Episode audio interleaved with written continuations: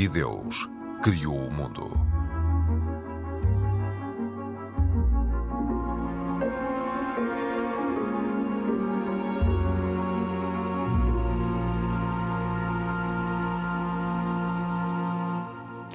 Bem-vindos. Há mais de um ano que se arrasta uma guerra na Europa que já provocou milhares de mortes e milhões de refugiados. A invasão russa a um Estado soberano trouxe destruição, dor, sangue, ódio e sequelas que dificilmente irão sarar. Mas vários especialistas consideram que, além da guerra no terreno, estamos perante uma rebelião religiosa sem precedentes e que afeta a Igreja Ortodoxa Russa, muito influente em Kiev. E neste conflito, o que têm feito as várias confissões religiosas? Este é um dos temas para este E Deus Criou o Mundo. Sou a Cristina Esteves e nos próximos 40 minutos vou estar aqui com Isaac Assor, da comunidade judaica, Pedro Gil, católico, e Abdul Razak Seco, da comunidade islâmica. Olá a todos. Este é um programa da autoria de Carlos Quevedo, produção de Cristina Condinho e trabalho técnico de João Carrasco. Pedro Gil, vou começar por si. Sem a contribuição da Igreja Ortodoxa Russa, esta guerra teria sido possível, na sua opinião? Bom, antes de mais, eu acho que é preciso ter em conta que estamos a falar de um conflito entre dois países ortodoxos. E, portanto, independentemente do grau de influência das religiões, a própria comunidade de cristãos está sofrendo dos dois lados. Eh, há 300 milhões de ortodoxos no mundo, dos quais 140 milhões estão na Rússia e na Ucrânia. Sim. Portanto, é um conflito que está aqui a envolver praticamente metade do mundo ortodoxo. Um, ehm, no, quando começou o conflito, um comentador uh, muito conhecido chamado John Allen um, disse logo que o conflito ia, poderia pôr uh, em aberto três grandes questões. Em primeiro lugar, uh, os efeitos da guerra poderiam ser estas relações entre ortodoxos ficar cada vez mais difíceis. Portanto, nós temos o Patriarcado de Moscovo, que é um dos ramos da Igreja Ortodoxa sediada em Moscou e que existe desde o século XV, mais ou menos. Eh, depois, na Ucrânia, nós temos, tínhamos dois ramos ortodoxos. Um ramo ortodoxo dependente do Patriarcado de Moscou e outro que se quer autónomo e que durante, há uns anos atrás, foi inclusivamente reconhecido como uma igreja autocéfala, de igual importância do Patriarcado de Moscovo, por reconhecimento de uma daquilo que se considera no mundo ortodoxo a principal autoridade. Igreja Ortodoxa Ucraniana, 2018. Sim, por reconhecimento do Patriarcado de Constantinopla, que é considerado assim a autoridade principal. E, portanto, esta, foi, esta seria a primeira grande fratura, coisa que realmente aconteceu. Neste momento, todos os ortodoxos da Ucrânia, mesmo aqueles que eram dependentes do Patriarcado de Moscou, estão altamente revoltados com. Um, ehm, e poderíamos dizer que as sementes já vieram uh, na altura da, uh, da anexação da Crimeia. Esse drama começou aí, mas enfim, levou ao ponto máximo agora já durante Sim. o conflito aberto. Depois, outra consequência que tem a guerra da Ucrânia tem a ver com, com a relação entre o mundo ortodoxo e o mundo católico. É preciso ter em conta que as divisões que existem no cristianismo não são vistas de bom grado pelos próprios cristãos. Porquê? Porque sabem todos que Jesus Cristo queria que houvesse uma só igreja, ele próprio eh, rezou por isso expressamente na última ceia. E, portanto, a divisão entre os cristãos é sempre uma causa de grande perturbação. E havia um, todo um processo de aproximação da Igreja Católica à Igreja Ortodoxa como um todo, e em concreto houve um encontro em Havana entre o Papa Francisco e o Patriarca de Moscovo que cada aniversário desse encontro eh, trocavam eh, conversas e este ano, por exemplo, já não aconteceu. Efetivamente, está a haver um grande arrefecimento das relações entre católicos e. Um grande arrefecimento que, aliás, eh, esteve marcado um encontro e o que aconteceu foi, em março do ano passado, uma videochamada. Exatamente, uma videochamada que ainda por cima teve os seus quês, porque o Papa nessa altura disse que a Igreja não podia ser um, uns acólitos do poder. Uhum. Portanto, eh, sendo que o acólito é aquele que na, durante a missa ajuda o padre a celebrar a missa, portanto é um auxiliar. E portanto, que não se podia ver que, que as igrejas tivessem por missão ser uma bengala ou apoio do poder político. Claro que era uma referência não só indireta, como até acho que claramente direta, Sim. ao facto de se saber que existe uma parceria clara entre o poder político Sim. e o poder religioso na, na, Rússia. E uma terceira consequência é, evidentemente, uma coisa curiosa que é eh, quem diria, a Rússia, que foi durante tanto tempo não é, o berço do comunismo, tornou-se agora uma afirmação daquilo que se chama os valores conservadores, pronto, vamos considerar assim, é baseados na família.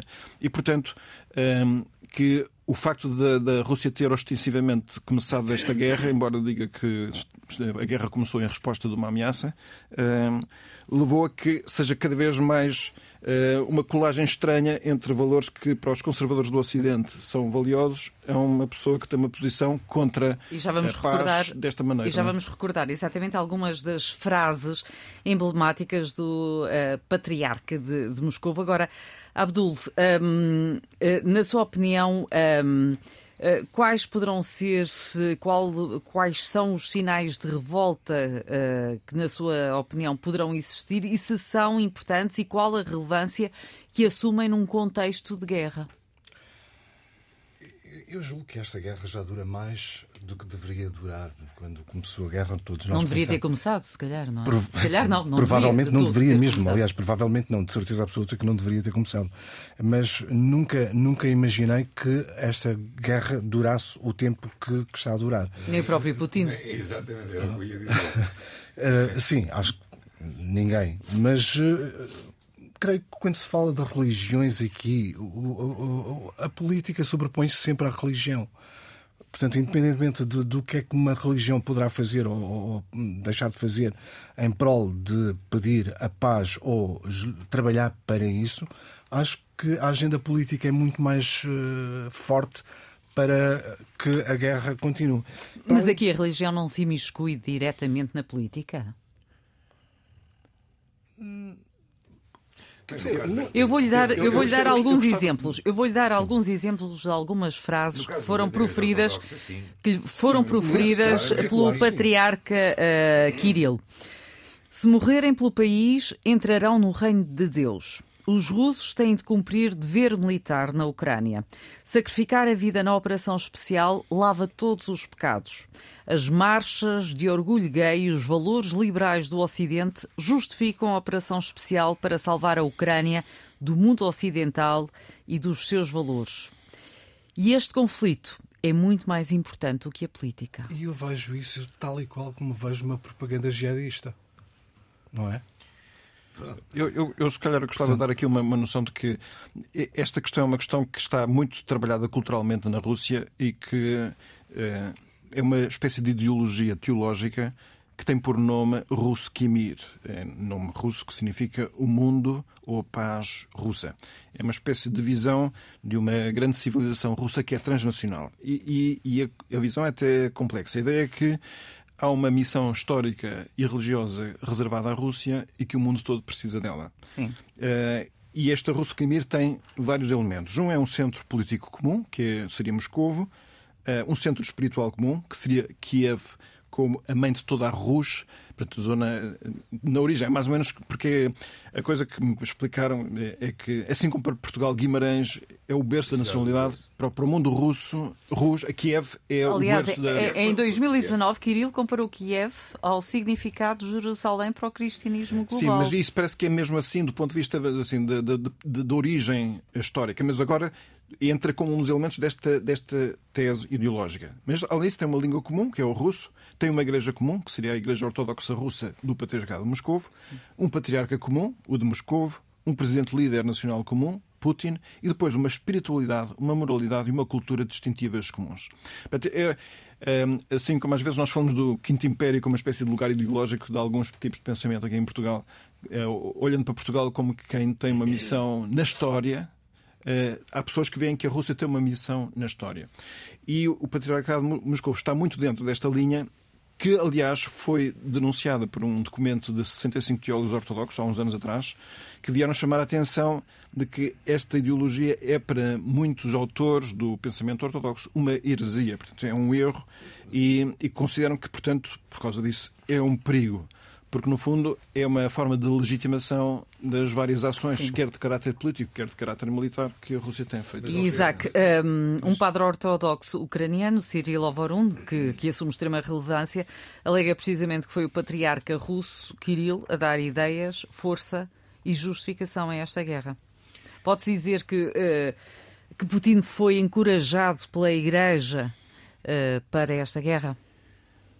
Poderá, poderá ter sido, mas repare, Cristina, se olharmos para o início desta guerra, inclusive é um dos, um dos motivos que foi, digamos, mencionado por, pela, pelo, pelo Putin para, para começar este, este, este, este, este massacre, que é, o, que é o que está a acontecer, esta tragédia, foi acusações de antissemitismo e de nazismo na Ucrânia. Ou seja, ele dizia que eh, iria libertar a Ucrânia do, do, do nazismo e do antissemitismo. Sendo Isto o é presidente é... judeu. Sendo o presidente judeu, eh, sendo que na Rússia também existem comunidades judaicas que hoje em dia fogem da Rússia. Portanto, isto é tudo, isto é tudo um, uma salganhada, peço desculpa, de, de, de, de razões e de, e e de motivos que não lembram a ninguém.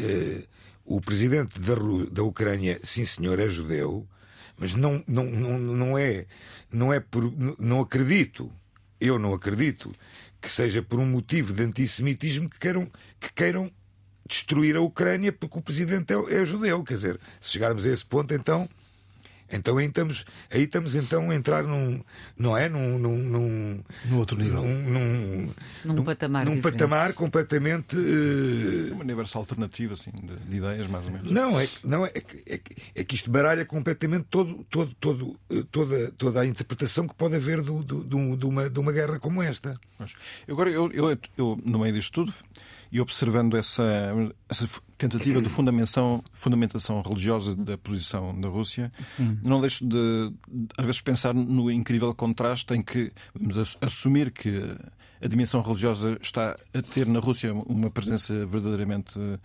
importante. E não está? O grande.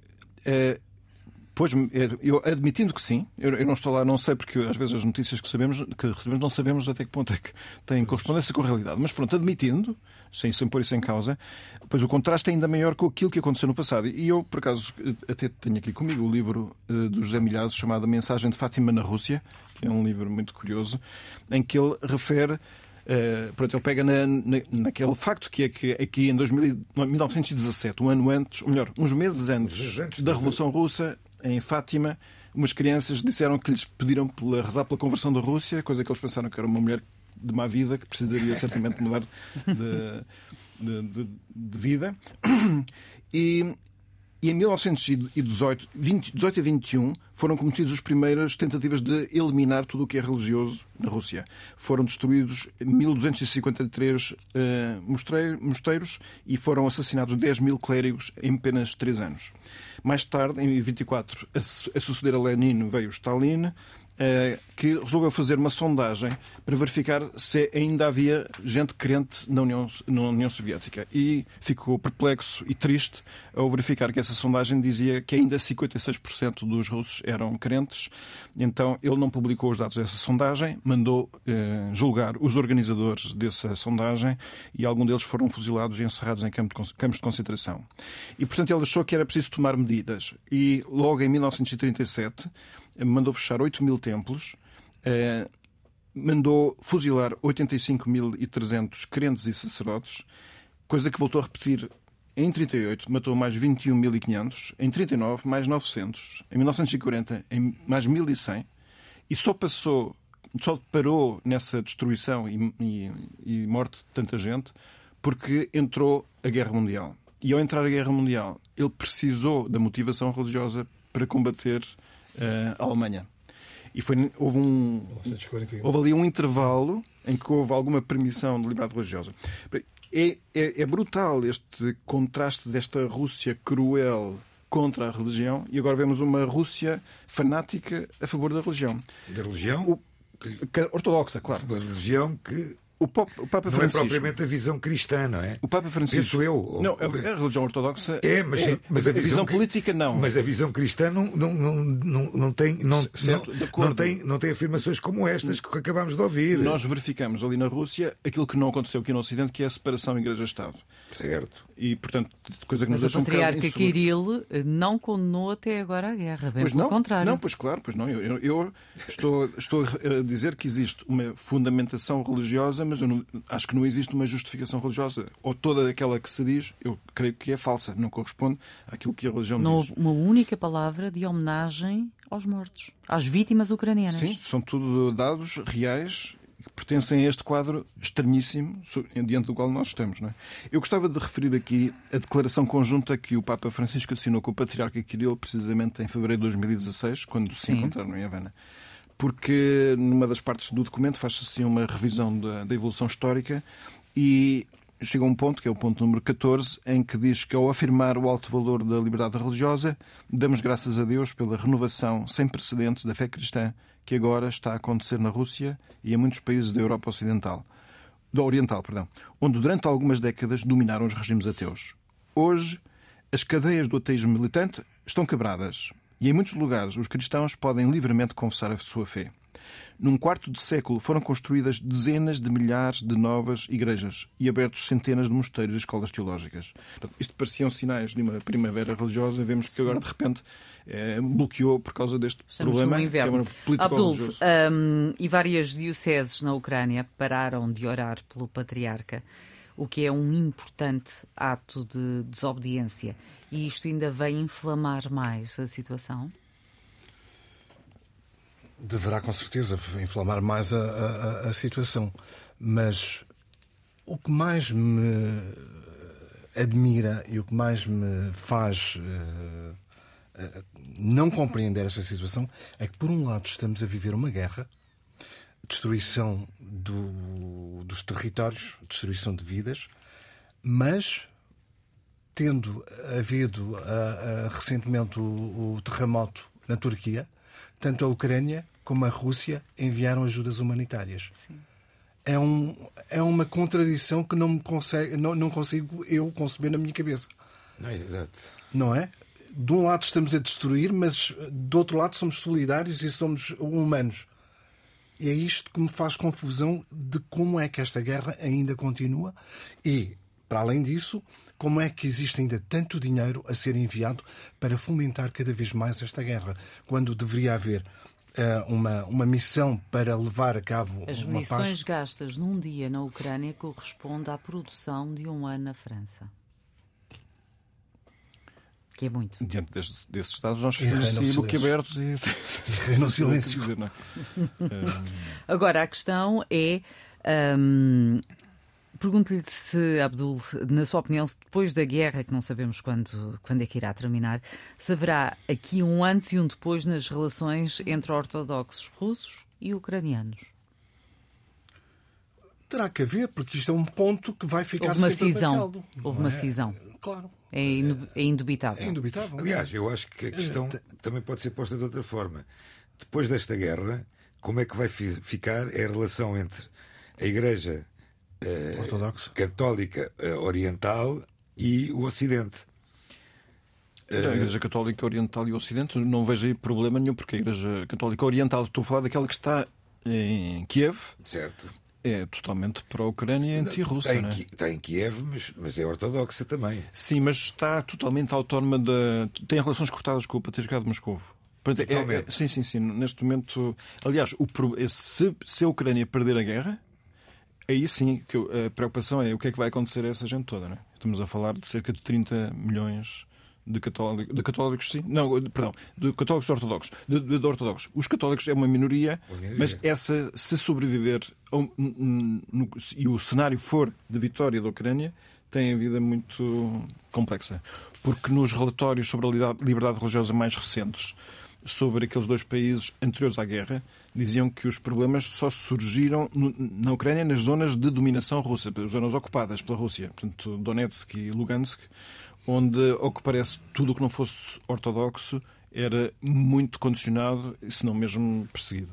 Toda a região do Donbass, portanto. Sim. Agora, a questão é, que trouxe aqui à colação é precisamente eh, se eh, a Ucrânia não ganhar essa guerra, ou seja, se a Rússia eventualmente ficar com essas regiões anexadas e se estiverem aí várias, várias pessoas, vários cidadãos ucranianos religiosos ortodoxos, mas não leais, fiéis da, da Igreja Ortodoxa eh, russa, o que é que sucede com eles? Pois pode suceder o. E nós estamos a falar de um país, agora no todo, Sim. que é o terceiro maior, com a maior população uh, ortodoxa do mundo. Sim. A seguir à Rússia e à Etiópia, salvo erro. Pois, sim.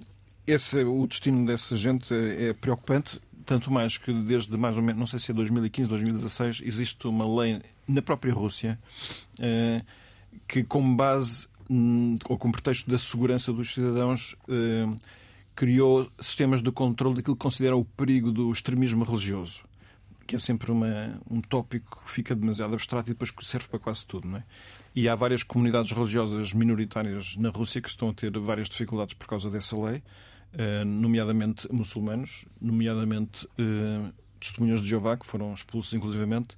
Uh, e, e, a comunidade e... judaica que, está a ter uma debandada maciça de, de, de, da Rússia. Da Rússia.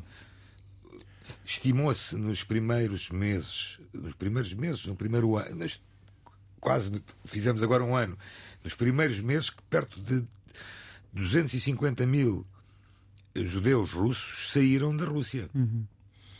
Muitos para Israel e outros para outros países. De, Alemanha, muitos, a Alemanha recebeu muitos, muitos judeus da, da, da Rússia. Eh, isto para não falar dos judeus ucranianos também. Os que conseguem sair, para onde é que vão? Estas são comunidades minoritárias. Já se vê que a guerra mas traz consigo. Mas é muita de... gente. São consequências. Estamos a falar de muita gente. A, a, guerra traz consigo sempre consequências muito fortes aliás, para a aliás, restrição de liberdades. É um problema. De quem ganhar a guerra, eu acho que numa guerra destas, a guerra não vai ter vitórias. A guerra não vai ter ninguém, não vai, não vai haver alguém que se possa dizer que vai ganhar. Porque, porque o, o, o, o prejuízo que ela já trouxe é tamanho, é tamanho que quem cantar vitória numa guerra destas. Mas indo um pouco para a teoria de conspiração, de certeza que os Estados Unidos ganham. Pois, não é? Agora, uh, focando outra vez na questão uh, religiosa, o Papa pediu várias vezes a paz e, e, pediu ao patriarca russo Kirill para defender a paz e o fim da guerra. E, e eu pergunto se, hum, se ouviram alguma vez uh, a Igreja Católica, os islâmicos, os judeus, a condenarem expressamente, explicitamente, as palavras de apoio à guerra do Patriarca de Moscou? É assim, eu só posso falar daquilo que possa ter dito os católicos, não é? É preciso não esquecer que, da parte do, do Papa, há sempre em todos os conflitos um grande desejo de manter um, elementos de ligação e de tornar possível a paz e a negociação.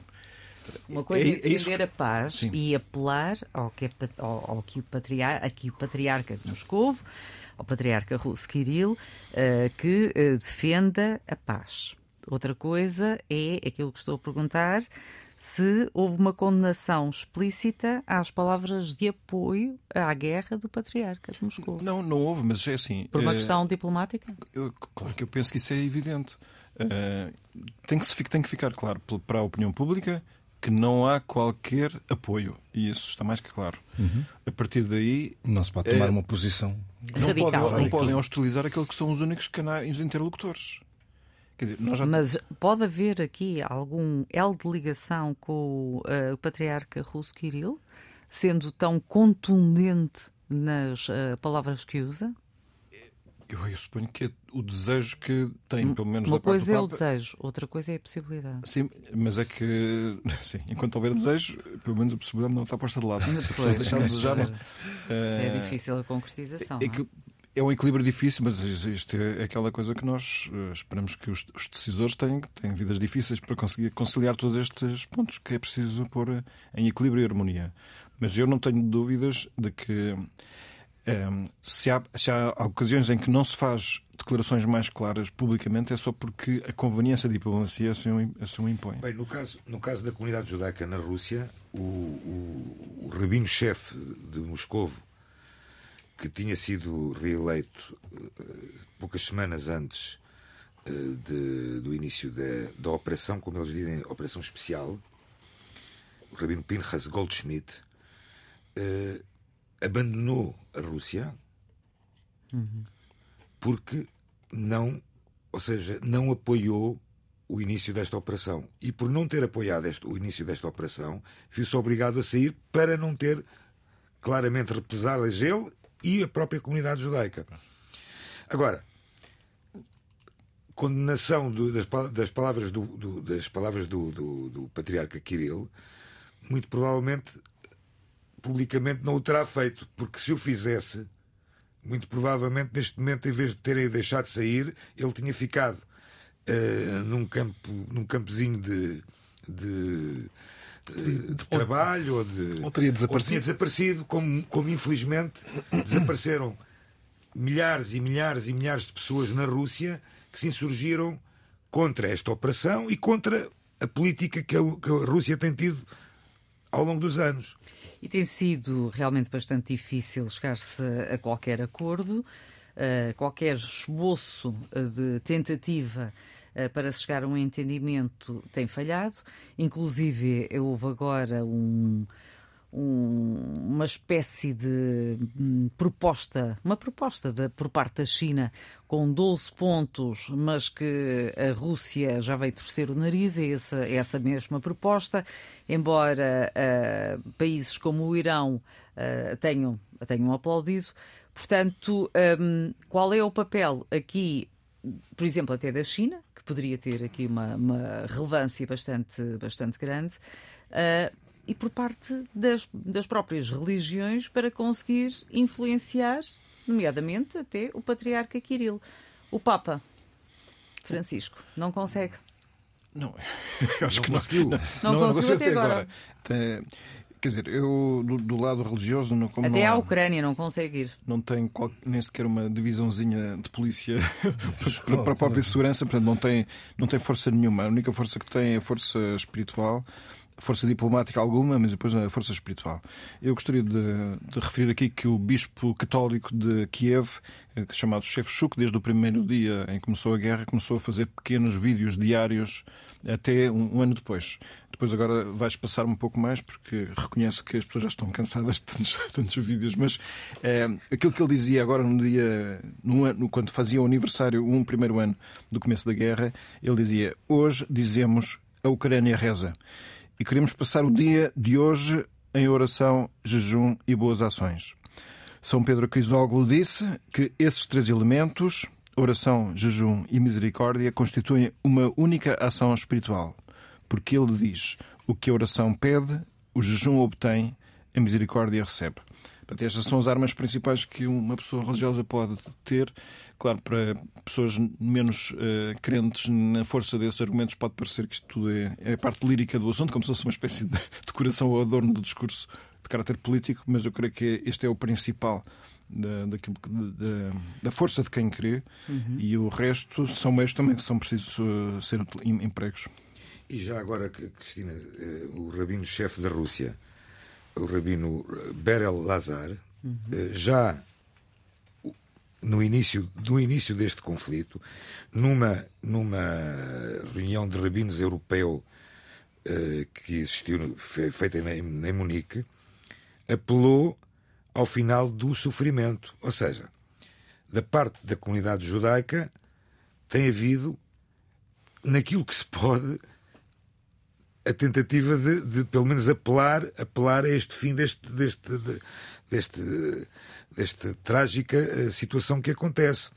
Agora, as comunidades judaicas uh, têm a força que têm uh, e as comunidades muçulmanas terão a força que têm.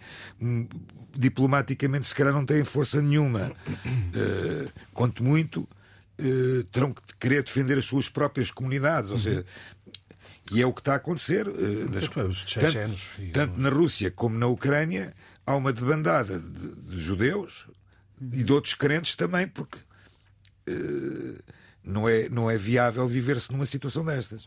E quando o patriarca Kirill já hum, também fala da, da NATO e da e do perigo subjacente ao facto da, da NATO não ter respeitado os, os alegados acordos existentes anteriormente, uh, e ter uh, colocado armamento nas fronteiras e agora estar envolvida neste, neste conflito, deixa-nos realmente renitentes. E da parte da comunidade islâmica, Abdul?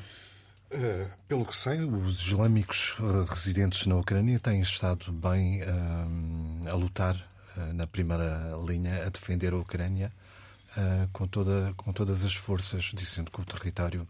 É, eles, como muçulmanos, fazem parte da Ucrânia e, e lutam com, com todas as forças, tanto os ucranianos como os chechenos. Mas para para haver aqui conversações, poderemos dizer que as várias confissões religiosas uh, estão um pouco com uma margem de manobra muito reduzida aqui. Bastante reduzida, porque é, é o que eu disse aliás, inicialmente. Aliás, aliás só queria fazer aqui um reparo. Eu, quando falei deste encontro de rabinos, este encontro foi um encontro dos rabinos, de emissários rabínicos de, dentro da Rússia. Sim. E uh, eles tiveram cuidado, eu, desculpa ter interrompido, porque eu acho que isto é importante. Eles tiveram cuidado de, quando emitiram este comunicado, não falarem nem em guerra nem em invasão, porque senão sabiam que iam todos presos. Pois.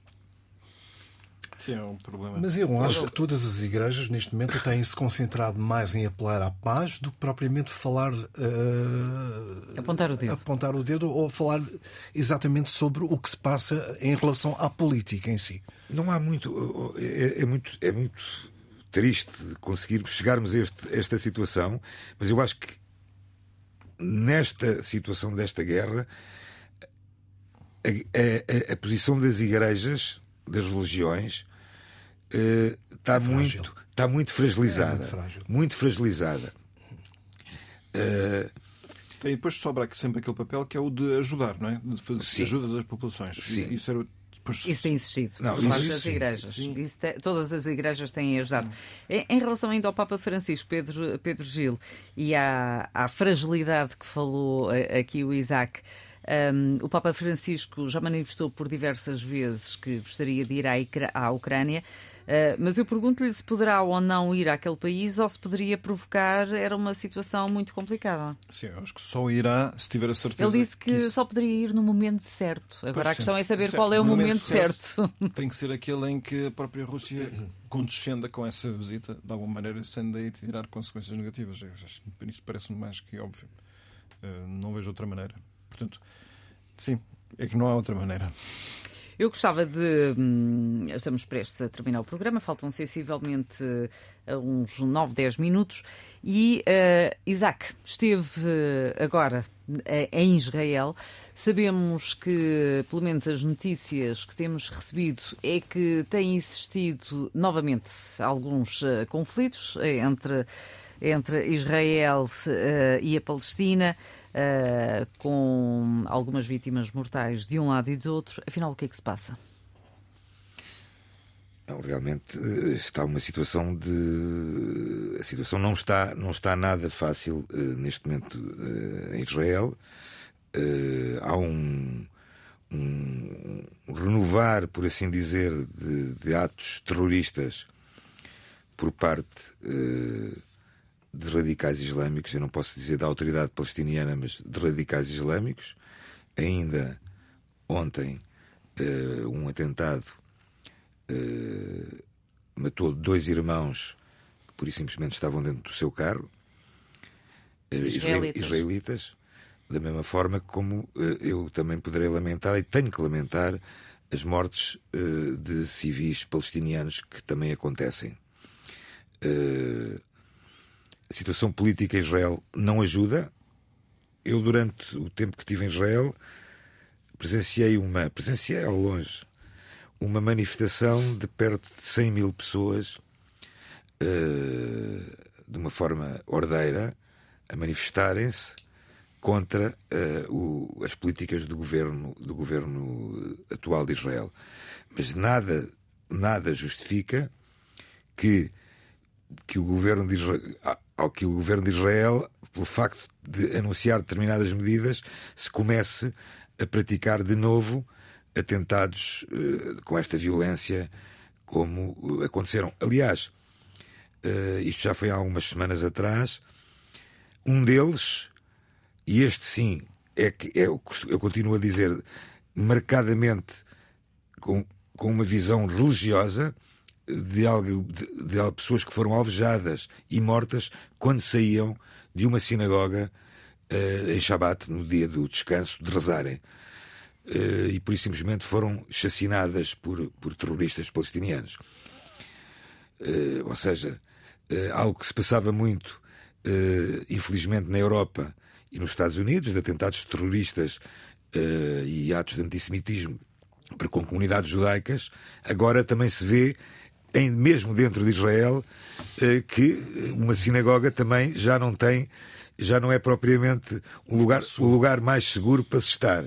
Eh, Mas também tivemos o caso das mesquitas que foram atacadas pelos uh, extremistas, não é? Israelitas. Não é? Quando é que isso foi? Tivemos tantos casos. Oh, Abdul, uh, uh, isso aconteceu, tivemos, tivemos aconteceu vários casos. vez. Aconteceu, não estou não a justificar, não estou a justificar. Tanto, por, tanto um, por um terrorista, por um terrorista israelita de extrema direita chamado Baruch Goldstein, certo. que nos Mas anos 90. Ramadão do mês, aliás, o Ramadão do, do ano passado, tivemos um caso desses. De israelitas a, a, a atacarem mesquitas. Tivemos. tivemos, em pleno mês de Ramadão. Pronto, está bem. Eu não, eu não, não, me estou a, não me estou a conseguir recordar disso. Mandar-te-ei? Não consigo, não me consigo recordar.